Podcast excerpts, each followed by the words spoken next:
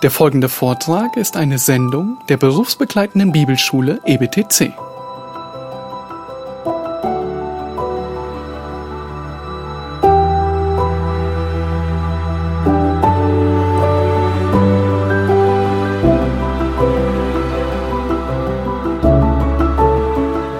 Ich habe kürzlich in äh, einer ähm, Dogmengeschichte gelesen, geschrieben von einem Amerikaner, ich glaube erst letztes Jahr herausgekommen oder vorletztes Jahr von einem gewissen Greg Allison.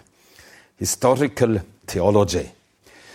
Historische Theologie oder eben auf Deutsch sagt man meistens Dogmengeschichte. Und er führt dort ein Beispiel an, das äh, sehr sprechend ist. Vor einigen Jahren verabschiedete sich das Fuller Seminare von der Überzeugung, dass die Bibel irrtumslos sei. Also ein bis nach der Gründung irgendwann 47 wurde, also 1947 wurde dieses Seminare gegründet und es gehörte zum Glaubensbekenntnis dieser Schule, dass die Bibel irrtumslos ist. Und wie kam es dazu? Allison beschreibt den Prozess. Ich lese jetzt äh, aus seinem Buch einige Sätze. Man richtete eine Unterscheidung auf zwischen der Irrtumslosigkeit der Bibel und der Unfehlbarkeit der Bibel. Da denkt man, was soll denn das? Spiegelfechterei, Sophismen. Ja, aber jetzt hören wir weiter. Man richtete einen Unterschied auf, Unterscheidung auf zwischen der Irrtumslosigkeit der Bibel und der Unfehlbarkeit der Bibel. Die Irrtumslosigkeit war der Fachbegriff, den man beibehielt, um die historische Position der Kirche bezüglich der vollumfänglichen Wahrheit der Bibel zu bezeichnen. T. Davis, also irgendein Theologe, definierte die Unfehlbarkeit wie folgt. Die Bibel ist unfehlbar. Wenn und nur wenn sie keine falschen und irreführenden Aussagen macht über irgendeinen Gegenstand des Glaubens und der Glaubenspraxis. Das heißt, die Bibel enthält keine Fehler in den Bereichen der christlichen Lehre, in den Dingen des Heils und in den Dingen, die das Leben in der Heiligung berühren. Aber das lässt die Möglichkeit offen, dass die Bibel Irrtümer enthält, wo sie von historischen, geografischen, genealogischen, kosmologischen Dingen etc. spricht. Also genealogisch, das sind Geschlechtsregister. Kosmologisch, Kosmologie, was ist das? Kosmologie? Verschiedene Theorien zur Entstehung der Welt, die nennt man Kosmologien. Also da kann die Bibel Irrtümer enthalten, wo sie solche Dinge beschreibt wie die Entstehung der Welt, das im Schöpfungsbericht, und dann in geografischen Angaben, in äh, äh, Geschlechtsverzeichnissen. Dann Davis, weiter, dieser T. Davis, Zitat, die Bibel ist unfehlbar im Sinne meiner Definition, aber sie ist nicht irrtumslos. Das heißt, es finden sich historische und wissenschaftliche Irrtümer in der Bibel. Aber ich habe keine Irrtümer gefunden in den Dingen der Glaubenslehre und der Glaubenspraxis. Das sagt eben dieser T. Davis. Und jetzt äh, lese ich weiter, was, äh, wie Allison das kommentiert. Das vielleicht auffälligste Beispiel einer Ausbildungsstätte, die von der Überzeugung der Irrtumslosigkeit zum Bekenntnis zur Unfehlbarkeit der Bibel geschwenkt ist, ist das Fuller Theological Seminary. Ihr ursprüngliches Glaubensbekenntnis, geschrieben etliche Jahre nach 1947, dem Jahr der Gründung, enthielt folgenden Artikel zur Bibelhaltung. Die Bücher, welche den Kanon des Alten und des Neuen Testaments bilden, sind so, wie sie im Original gegeben wurden, im vollen Umfang inspiriert und frei von jeglichem Irrtum im Ganzen und in allen ihren Teilen. Diese Bücher bilden das geschriebene Wort Gottes, den einzigen unfehlbaren Maßstab des Glaubens und der Praxis. Mit den Jahren als der Lehrkörper die Lehre der biblischen Irrtumslosigkeit nicht mehr vertrat, wurde eine Revision des ursprünglichen Bekenntnisses notwendig. 1971 stimmte der Ausschuss der Schule einstimmig dafür, das Bekenntnis umzuschreiben. In ihm, also im neuen Bekenntnis, fehlte der Passus, im vollen Umfang inspiriert und frei von jeglichem Irrtum im Ganzen und in allen ihren Teilen. Es lautete nun, die Bibel ist ein wesentlicher Teil und ein vertrauenswürdiges Zeugnis dieser göttlichen Selbstoffenbarung. Alle Bücher des Alten und des Neuen Testaments, durch göttliche Inspiration gegeben, sind das geschriebene Wort Gottes der einzige unfehlbare Maßstab des Glaubens und der Praxis. Hier können wir etwas ganz Wichtiges lernen.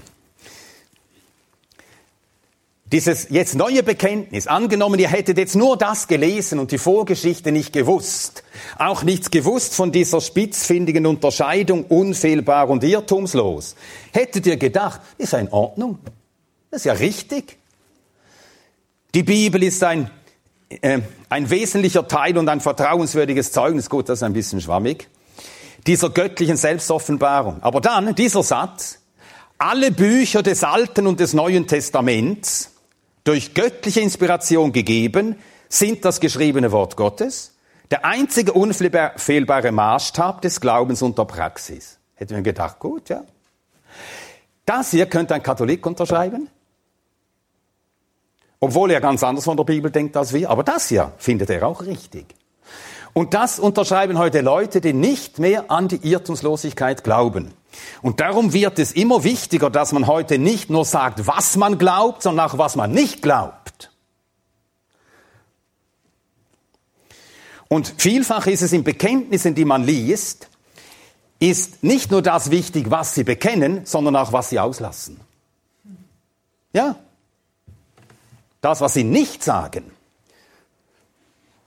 Und das zeigt, dass wir, wir müssen offensichtlich auch unter Evangelikalen immer wachsamer werden. Leider. Ist ja nicht schön. Aber wir schulden es dem Herrn, der Treue zu ihm, wir schulden es dem Volk Gottes, dass wir wachsam bleiben und das Wort Gottes so, wie es uns gegeben ist, selbst annehmen, es für uns lernen, ihm gehorchen und dieses Wort ohne Abstriche, ohne Relativierung, im vollen Umfang lehren und vermitteln als das irrtumslose, vollständige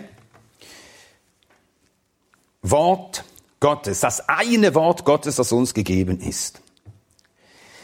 Also Irrtumslosigkeit. Nun, es haben sich dann im deutschen Sprachraum auch eine Reihe von Ausbildungsstätten diesem Druck des Zeitgeistes gebeugt und so sind bis anhin äh, traditionell bibeltreue Ausbildungsstätten wie Fuller auf diese Bibelsicht übergeschwenkt, dass die Bibel zwar unfehlbar sei und damit meint man in den Sachen der Glaubenslehre und der Praxis, aber nicht irrtumslos. Die Bibel enthalte auch historische Irrtümer. Wir werden noch ein Beispiel dafür sehen, etwas weiter unten.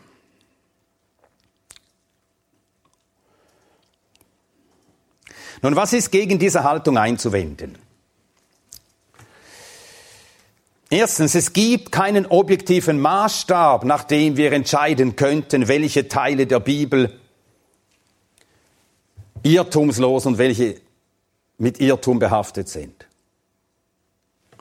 Und habt ihr, ist euch aufgefallen, wie dieser T. Davis sich ausgedrückt hat? Die Bibel ist unfehlbar im Sinne meiner Definition, aber sie ist nicht irrtumslos. Das heißt, es finden sich historische und wissenschaftliche Irrtümer in der Bibel, aber ich habe keine Irrtümer gefunden in den Dingen der Glaubenslehre und der Glaubenspraxis. Woher hat er das? Ich habe gefunden. Ich habe gefunden Irrtümer in den historischen Angaben. Ich habe gefunden keine Irrtümer in den Dingen, die die Lehre und die Glaubenspraxis betreffen. Ja, er macht sich zur Lichtquelle, die das Wort Gottes beurteilt.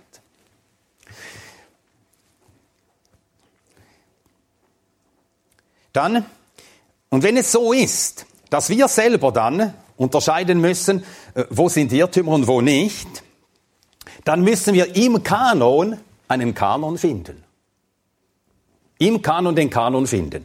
Und wenn man einmal anfängt, wenn man von einer begrenzten Irrtumsfähigkeit der Bibel redet, dann endet das in der unbegrenzten Irrtumsfähigkeit.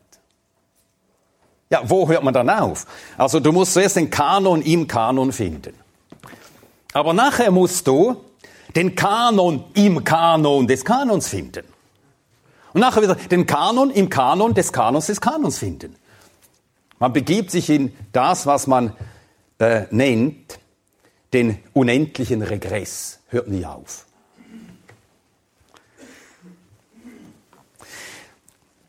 Zweitens ist gegen diese Haltung einzuwenden, es gibt keine Autorität, welche die Grenze bestimmt, wie weit wir gehen dürfen, wenn wir mögliche Irrtümer annehmen wollen. Wer sorgt dafür, dass eingeschränkte Irrtumslosigkeit nicht zu uneingeschränkter Fehlerhaftigkeit wird? Drittens, wenn es keine über uns stehende Autorität gibt, muss der Ausleger sich selbst zur Autorität machen, die über die Bibel befindet. Das aber ist das Ende jedes Glaubensgehorsams. Dann können wir gleich aufhören, die Bibel zu lesen. Also, Irrtumslosigkeit. Aber jetzt stellt sich doch die Frage, ja, gibt es denn nicht sachliche Widersprüche in der Bibel? Der Artikel 15 der Chicago-Erklärung lautet, wir bekennen die Einheit und innere Übereinstimmung der Bibel. Wir verwerfen die Auffassung, dass angebliche Fehler und Widersprüche, die bis jetzt noch nicht gelöst worden sind, den Wahrheitsanspruch der Bibel hinfällig machen. Ja, die Unterzeichner dieser Erklärung, die diese Erklärung formuliert haben, unterzeichnet haben, die bekennen sich zur Tatsache, dass es sachliche Aussagen in der Bibel gibt, die für uns wie Widersprüche aussehen, dass diese aber bis jetzt nicht geklärt worden sind oder nicht gelöst worden sind. Das heißt, es gibt Lösungen, aber wir finden sie nicht immer so bald. Und einige haben wir vielleicht bis heute nicht gefunden. Schauen wir uns einige Beispiele an und an diesen können wir gleich lernen, wie wir grundsätzlich mit Schwierigkeiten, mit äh, Aussagen, die widersprüchlich erscheinen, umgehen sollen. Nehmen wir zunächst ein einfaches Beispiel, über das man dennoch stolpern kann. 2. Samuel 24, Vers 1.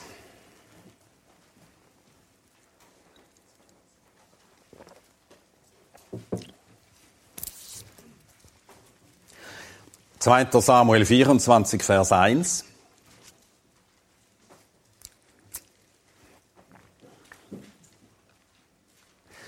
Und der Zorn des Herrn entbrannte erneut gegen Israel und er reizte David gegen sie, indem er sprach, geht hin, zähle Israel und Juda. Dann vergleichen wir das mit 1. Chroniker 21. 1. Chroniker 21. Hier wird die gleiche Episode vom äh, Verfasser der Chroniken niedergeschrieben. 1. Chroniker 21, Vers 1. Und Satan stand auf gegen Israel und reizte David, Israel zu zählen. Ja, was ist jetzt das Richtige? Hat jetzt Gott, der Herr, David gereizt oder hat der Satan David gereizt? Wollte der Schreiber der Chronik das Anstößige, das man empfinden mag, in 2 Samuel 24, durch eine passendere Formulierung aus der Welt schaffen?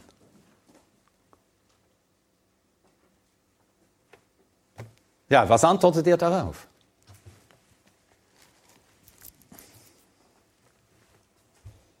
Ja? Beides ist wahr. Ja, beides ist wahr. In welcher Weise kann denn beides wahr sein? Also wenn wir sagen, äh, also Kinder, die Dummheiten machen und nachher werden sie zur Rede gestellt und nachher sagen sie auch immer, ja, der hat mich angestiftet. Dann sagt er zuerst, der da, der Rudi, mein Bank, der neben mir in der Schulbank sitzt, er hat mich angestiftet. Und nachher sagt man, nein, nein, es war die, die äh, Sabine, die hat mich angestiftet. Ja, was ist jetzt? Wer hat ihn jetzt angestiftet? Beides ist wahr. Ja, wie, würdest du das erklären? Ja, sowohl, dass der Satan das gemacht hat aus seinem Wesen heraus, ja. der böse ist und das will. Ja. Und letztendlich ist Satan auch nur der Kettenhund Gottes. Ja. Somit war es auch letztendlich Gottes ja. Wille, war das zugelassen. Ja. Also Satan war lediglich Werkzeug in Gottes Hand. Aber er war eben in Gottes Hand. Und weil Gott es zugelassen hat, können wir das auf den ersten Urheber oder auf den, äh, den äh, obersten äh, Herrn über alles äh, zurückführen. Der Herr ließ es zu. Und so konnte der Satan das tun, was er ja immer will. Satan will ja immer zur Sünde anstiften. Also der Widerspruch ist nur ein äußerlicher, ist nur ein scheinbarer, ist kein Widerspruch. Aber wir merken schon an solchen einfachen Beispielen, wer nicht den guten Willen hat, und ich meine damit das, was wir äh, gestern sagten, wer nicht mit dieser Voreingenommenheit an die Bibel geht. Die Bibel ist Gottes Wort und wahr und in sich widerspruchslos.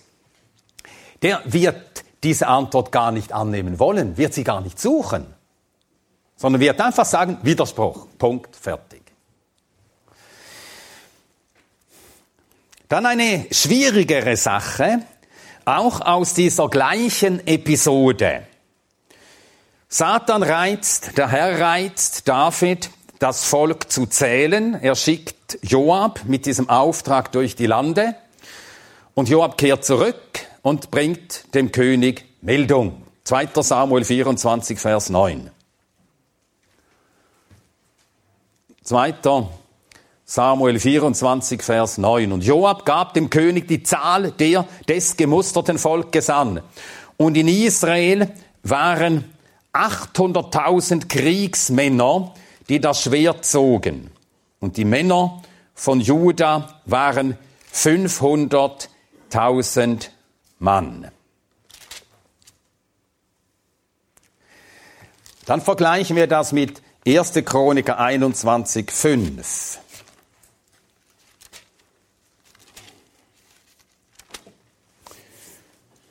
1. Chroniker 21, 5. Und Joab gab die Zahl des gemusterten Volkes David an. Und es waren in ganz Israel eine Million einhunderttausend Mann, die das Schwert zogen, und in Juda 470.000 Mann, die das Schwert zogen.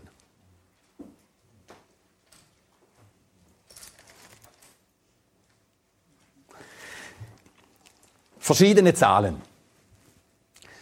2. Samuel 24, 800.000 Mann in Israel, 500.000 Mann in Juda. In 1. Chroniker 21, 1.100.000 Mann in ganz Israel, 470.000 Mann davon in Juda.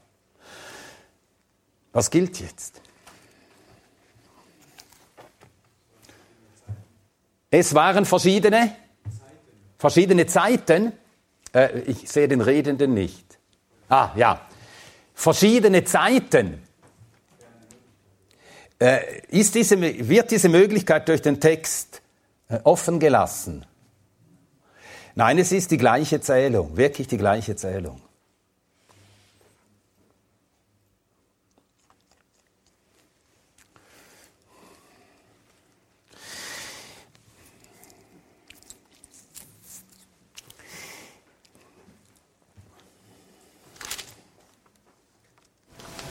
Also steht einmal Kriegsleute und einmal steht, äh, das ganze Israel zählte eine Million Männer. Ja.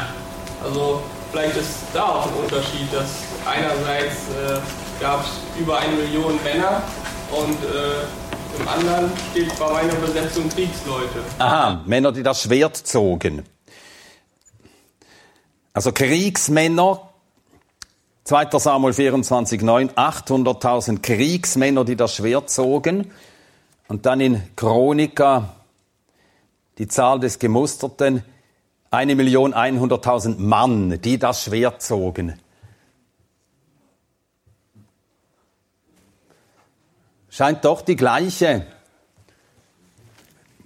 Gruppe von Leuten zu sein, ja? Aber es könnte schon in diese Richtung gehen, dass die Methodik, Ja. die, die, die äh, nach welcher kategorisiert wurde, dass die irgendwo anders war. Das wird aber hier nicht ähm, aufgeführt. Das ist schon in dieser Art und Weise, welche Leute man wo dazu zählte, dass da irgendwo in der Methodik eigentlich das Problem liegt. Gut, ja, vielleicht, es könnte es also in der Methodik, und ganz ausgeschlossen ist nicht das, was du sagst, vielleicht gab es Leute, die hatten noch zusätzlich eine Bezeichnung, man sagt allgemein, Leute, die das Schwert zogen, aber Leute, die äh, Kriegsmänner heißen, wären andere gewesen, könnte sein.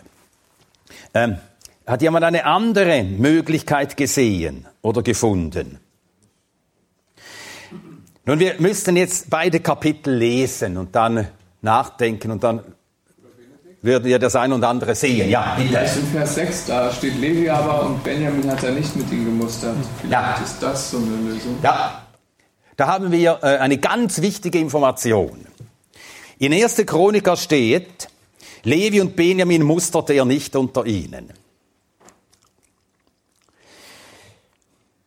Und dann haben wir noch eine Information in diesem Kapitel 21. 70.000 starben durch die Pest. Gut. Im Vers 14, durch die Pest starben 70.000. Das nehmen wir zur Kenntnis, bitte. Aber das waren die Männer aus Israel. Ja. Aus ganz Israel. Aber äh, wir nehmen alles zur Kenntnis, was hier an Zahlen gesagt wird und fragen uns eben, wie uns das jetzt weiterhilft. Dann lesen wir noch den Vers 24. 1. Chronik 21, Vers, nein, nicht Vers 24. 1. Chroniker 27. 1. Chroniker 27, also im Kapitel 27, das Vers 24. Ja, lesen wir 23 und 24. Und David nahm ihre Zahl von 20 Jahren an und darunter nicht auf, denn der Herr hatte gesagt, dass er Israel mehren würde wie die Sterne des Himmels. Joab, der Sohn der Zeruja, hatte zu zählen begonnen, aber nicht vollendet. Also wen hat er nicht gezählt? Du hast darauf hingewiesen. Levi und Benjamin. Nicht vollendet und deshalb kam ein Zorn über Israel und so wurde die Zahl in die Aufzählung der Jahrbücher des Königs David nicht aufgenommen. Also, ja, Aber in, in Chronik sind es doch mehr. ja, das stimmt, in Chronik sind es mehr. Und offensichtlich haben wir in Chronik in Kapitel 21 die Angabe äh, der, äh, von Juda und dann von elf Stämmen Israels, ohne Benjamin und Levi. Und das hat dann Joab berichtet. Und Joab hat einfach dem David berichtet, schau, Israel eine Million einhunderttausend. Also hat äh, so ungefähr geschätzt, hat sie ja nicht gezählt. Und hat David das vielleicht herausgefunden, du Joab, hast du die auch gezählt? Nein, ich habe es nicht gezählt. Dann wurde nur aufgenommen die, die wirklich gezählt worden waren. Und die, die Job gezählt hatte, die kamen in die Archive, kam die Zahl in die, in die Bücher. Und das war nicht eine Million äh, 100.000, sondern eben nur 800.000 hat er gezählt. Und dann ist es möglich, dass äh, man Judah und Benjamin zusammennimmt. Und dass er dann sagt, ja, Benjamin hast du zwar angefangen zu zählen, aber nicht fertig gemacht. Und so sind es nicht 500.000, nur 470.000. Das wäre eine plausible Erklärung. Allerdings, ich sage es wieder, nur wenn wir den guten Willen haben, den Glauben, Gottes Wort ist irrtumslos, sind keine Widersprüche.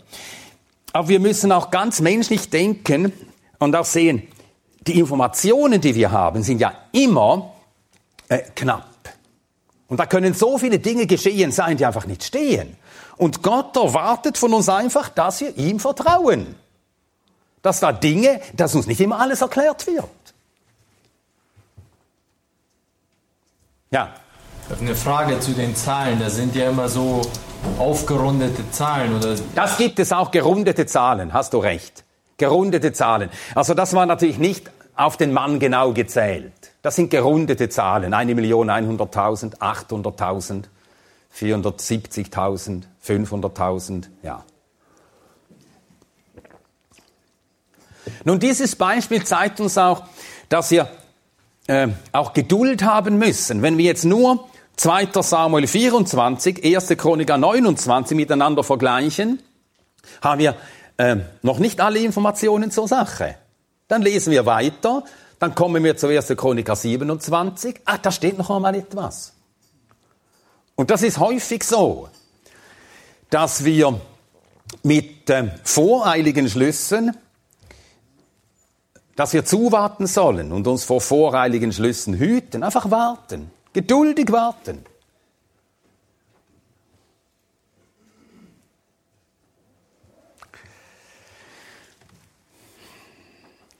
Dann noch eine Angabe aus 2. Samuel 24 und 1. Chronik 21. 2. Samuel 24, der Vers 13.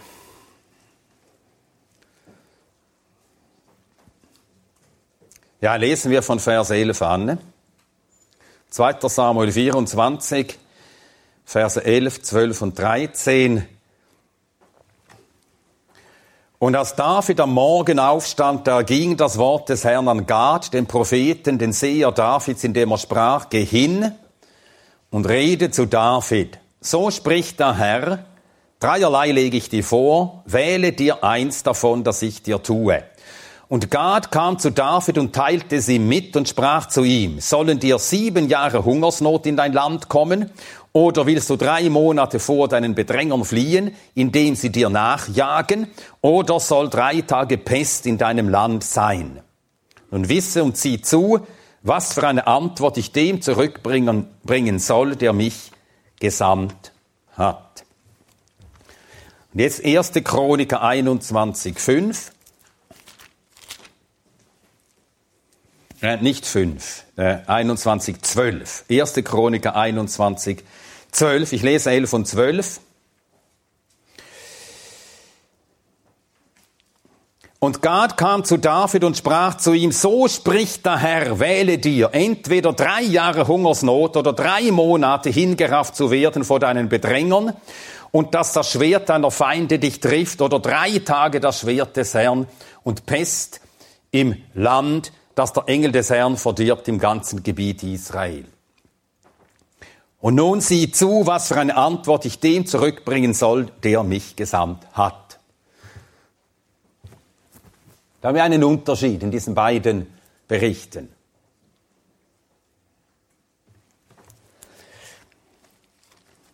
Wo ist der Unterschied? Ja, richtig. Ja, was gilt jetzt?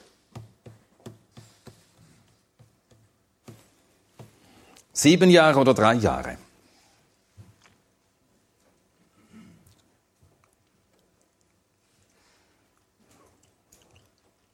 Hat jemand eine Antwort darauf? Acht. Schrift- oder äh, Schreibfehler sind auch zu bedenken. Gut, ja, es gibt Schreibfehler. Ja, also jemand hat äh, eine Zahl falsch geschrieben. Das passiert deshalb relativ schnell, weil man äh, Zahlen äh, nicht ausschrieb. Also wenn man Zahlen ausschreibt, dann sind ja Fehler fast ausgeschlossen. Darum muss man also bei Geldüberweisungen häufig Zahlen in Buchstaben, in Worten schreiben. Also wenn jemand 480 ausschreibt, dann kann er sich sogar einen Schreibfehler leisten. Also das T vergessen oder so. Aber man kann die Zahl dann nicht verwechseln. Aber wenn man 480 schreibt, kann man sehr schnell verwechseln mit 48 oder 148 oder 4800, irgend so. Das wäre eine Möglichkeit.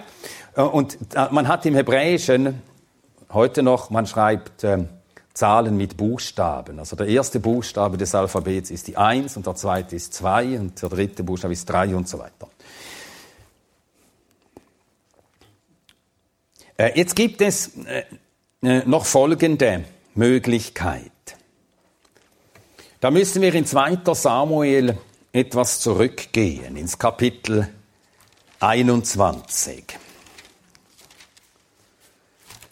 2. Samuel Kapitel 21.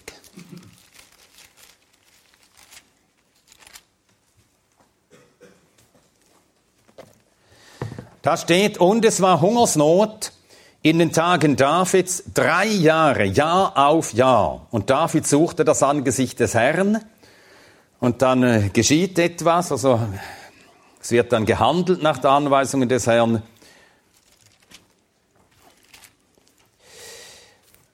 Es waren also drei Jahre Hungersnot schon gewesen.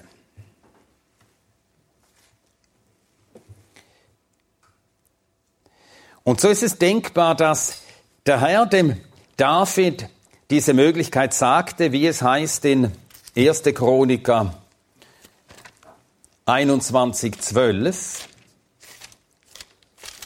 Drei Dinge, die, dauern je drei, entweder drei Jahre, drei Monate, drei Tage. Das war also das exakte Wort des Herrn.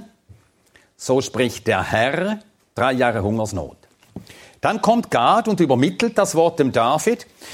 Und dann hat entweder Gad einfach dazugerechnet, es waren ja schon drei, wir sind schon im vierten Jahr, so fast vier Jahre Hungersnot ist gewesen, noch einmal drei, das gibt dann, das sind dann insgesamt sieben Jahre Hungersnot gewesen.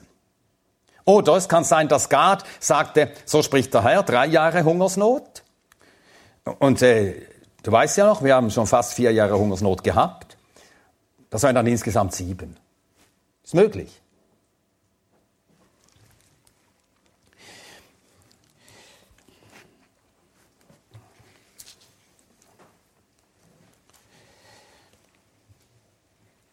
Also wir, wir finden Antworten, wenn wir Antworten finden wollen. Und der Herr erwartet von uns, dass wir ihm vertrauen, seinem Wort vertrauen. Und auch wenn wir keine Antworten wissen, dann liegt das an unserem mangelnden Wissen. Unser Wissen ist mangelnd. Und Gott hat uns nicht alles gesagt. Aber er hat uns so viel gesagt, dass wir Grund haben, ihm zu vertrauen, ihm zu glauben, seinem Wort bedingungslos zu vertrauen. Und ein viertes Beispiel aus diesen beiden gleichen Kapiteln, 2. Samuel 24, Vers 24.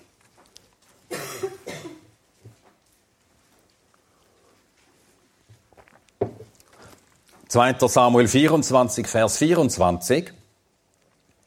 Aber der König sprach zu Aravna, nein, sondern kaufen will ich es von dir für den Preis und ich will dem Herrn, meinem Gott, nicht umsonst Brandopfer opfern, und David kaufte die Tenne und die Rinder für 50 Schekel Silber. Dann 1. Chronik 21, 25. 1. Chroniker 21, 25.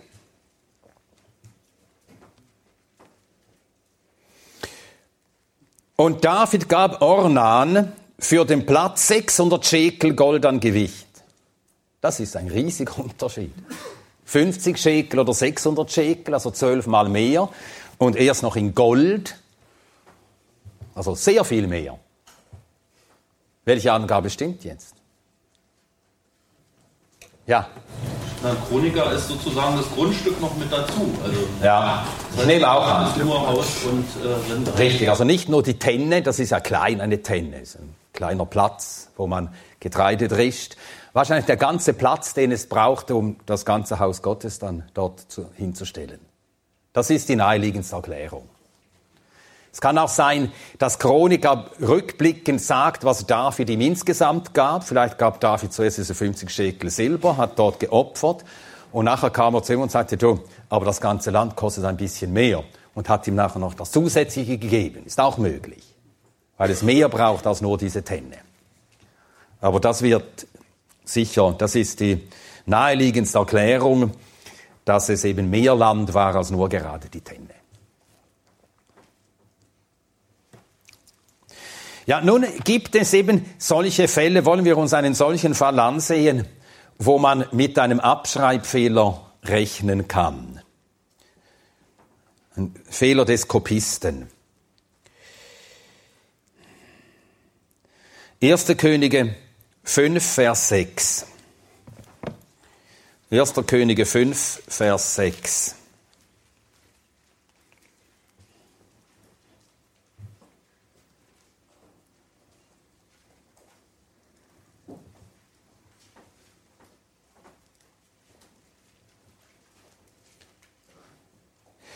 Da steht, und Salomo hatte 40.000 Stände für Pferde zu seinen Wagen und 12.000 Reiter. 1. Könige 5, 6. 40.000 Stände für Pferde zu seinen Wagen, 12.000 Reiter. Dann 2. Chroniker 9, 25.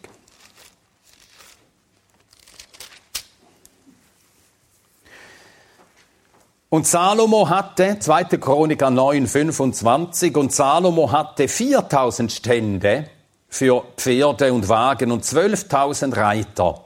Und er verlegte sie in die Wagenstätte zum König nach Jerusalem. Welches ist wohl die richtige Zahl? 4000 Stände oder 40.000?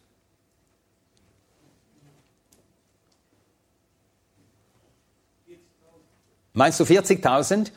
Äh, es wird ja gesagt im Vers, so viele Stände für Pferde und nachher äh, für Pferde und Wagen und wie viele Reiter? 12.000, ja. Eben, das, passt. Nur 12.000 Reiter und 40.000 Stände für die Pferde. Ja. Also in der revidierten Elberfelder steht beides mal 4.000. Ja. Dort hat man, oben im Text sogar. Ja. Ah, ja. Aber ausgeschrieben. Ja, ja, ja, gut. Ähm, also die revidierte Elberfelder ist eine gute Übersetzung, aber da haben Sie einen Schwachpunkt. Sie nehmen manchmal solche Korrekturen vor. Wahrscheinlich haben Sie schon recht. Äh, Aber das müssen wir in die Fußnote setzen. Wir müssen beim Bibeltext, beim überlieferten Bibeltext bleiben und ihn so übersetzen, wie er ist. Und solche Dinge gehören eigentlich als Fußnote, als Erklärung unten hin. Aber es gibt einige solche Dinge und das gefällt mir nicht so ganz. Ja, gut. Also ziemlich sicher ist 4000 gemeint. Und das liegt daran, dass man die Zahl 4000 und auch 40.000 nur mit einem Buchstaben schreibt im Hebräischen. Es ist nur ein Buchstabe. Und dann passiert es ja sehr schnell, dass äh, äh, ein Abschreiber das dann übersieht. Und wir wissen ja, dass die Masoreten, sie haben von den Handschriften die Buchstaben gezählt, um sicher zu sein, dass man nichts vergessen hatte. Aber wenn man einen Buchstaben falsch schrieb, dann fiel das ja beim Zählen nicht auf. Es waren immer noch gleich viele Buchstaben. Ja. Gut, so kann man auch einiges erkennen, aber das sind ja ähm, auch keine Dinge, die uns wirklich Probleme verursachen. Gut, nehmen wir jetzt noch ein Beispiel aus dem Alten Testament und dann wollen wir uns nach der Pause dann einige Beispiele aus dem Neuen Testament nehmen. Jeremia 25.1 und Daniel 1.1. Jeremia 25.1.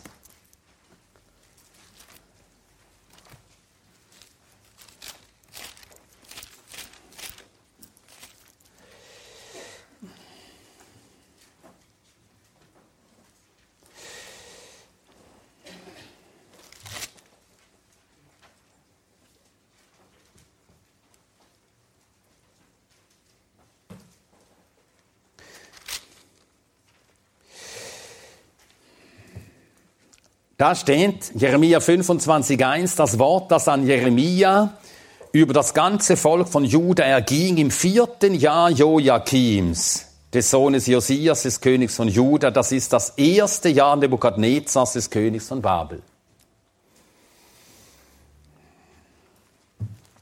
Und jetzt Daniel 1, Vers 1. Daniel 1, Vers 1. Im dritten Jahr der Regierung Joachims des Königs von Juda kam Nebukadnezar, der König von Babel, nach Jerusalem und belagerte es.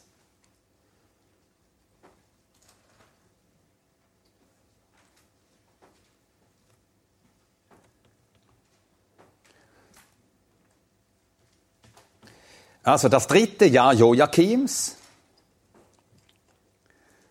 Im dritten Jahr Joachims kommt Nebukadnezar, der König von Babel, und belagert Jerusalem. Jeremia 25,1 sagt, das vierte Jahr Joachims war das erste Jahr Nebukadnezars. Und da begann auch die Belagerung. Ja, was stimmt jetzt? Ist das Buch Daniel nicht in Aramäisch geschrieben? Äh, halb. Aber Kapitel 1 ist nicht aramäisch. Aramäisch beginnt ab Kapitel 2, Vers 4 im Danielbuch. Also dieser Teil ist noch hebräisch.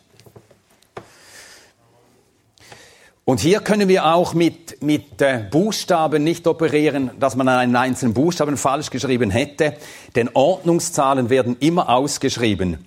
Ähm, äh, also hier steht nicht das Zahlwort 3, sondern Dritter, Sheli, Shi, und das wird immer ausgeschrieben. Aber hier steht ja auch, äh, hier im Prophet Daniel steht, äh, dass im dritten Jahr zog der König Nebukadnezar von Babel und in Jeremia steht, dass dieses Wort geschah zu Jeremia im vierten Jahr. Also da äh, wird über verschiedene Sachen berichtet.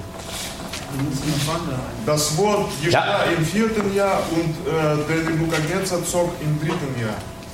Ja, aber das ist nicht das Problem. Denn es heißt in, in Jeremia 25,1, das vierte Jahr Joachims sei das erste Jahr Nebukadnezars gewesen. Das eine ist babylonische Zählweise, das andere. Ja, das ist die Erklärung. Das ist die Erklärung. Ähm, und da hat uns erst die äh, Archäologie, die im 19. Jahrhundert anfing, ähm, die entscheidende Erklärung geliefert. Die Babylonier haben die Jahre, die Regierungsjahre der Könige anders gezählt. Und so, wenn äh, eine babylonische Chronik sagt, im ersten Jahr Nebukadnezars, dann ist das nach judäischer Zählung, auch nach unserer Zählung, sein zweites Jahr. Denn man hat die Regierungsjahre so gezählt, zuerst das Jahr der Thronbesteigung Nebukadnezars, stand für sich. Und nachher, das zweite Jahr, hieß dann das erste Jahr Nebukadnezars. Und so war äh, äh, Daniel äh, 1.1 das dritte Jahr äh, Joachims eigentlich sein viertes Jahr. Aber eben babylonisch gezählt. Das dritte Jahr der Regierung Joachims nach judäischer Zählung, und die wird im Buch Jeremia verwendet, ist das sein viertes Jahr. Das hat allerdings auch eine, eine äh, enthält eine versteckte Botschaft. Das Buch Daniel beschreibt die Zeiten der Nationen jene Zeit, in der Israel nicht mehr Mitte der Regierungswege Gottes ist, nicht mehr Haupt über die Nationen, sondern Schwanz geworden. Und das wird auch dadurch markiert, dass der Bezugspunkt zur Geschichte der Nationen ist nicht mehr Jerusalem.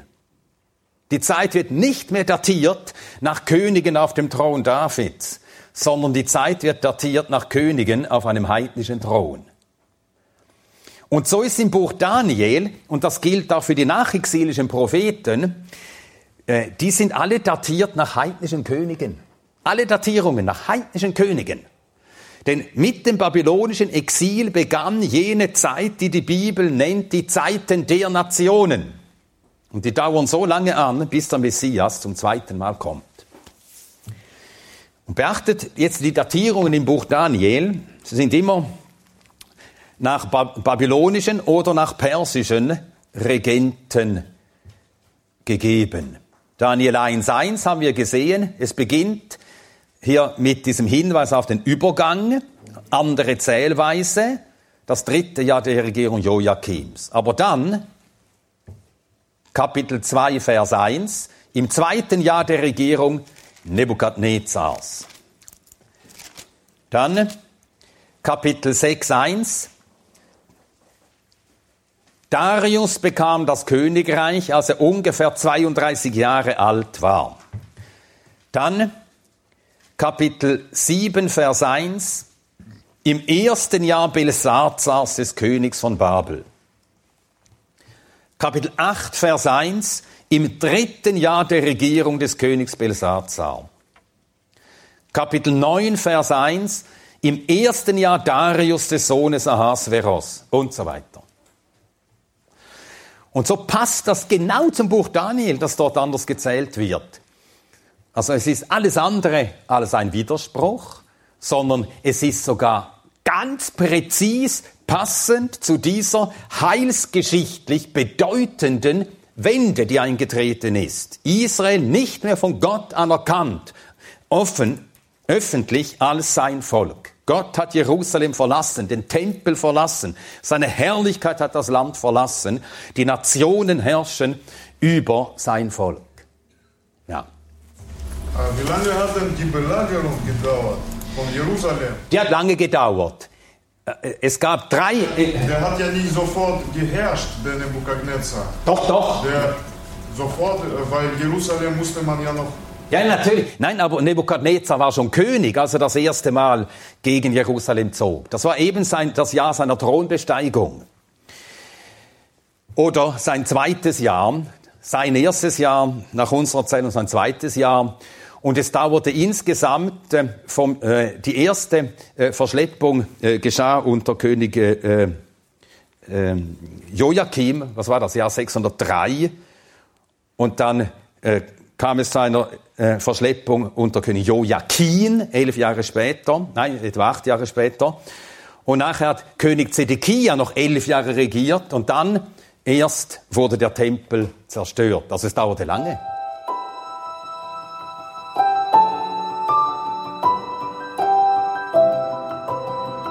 Diese Sendung war von der berufsbegleitenden Bibelschule EBTC. Unser Ziel ist, Jünger fürs Leben zuzurüsten, um der Gemeinde Christi zu dienen. Weitere Beiträge, Bücher und Informationen findest du auf ebtc.org.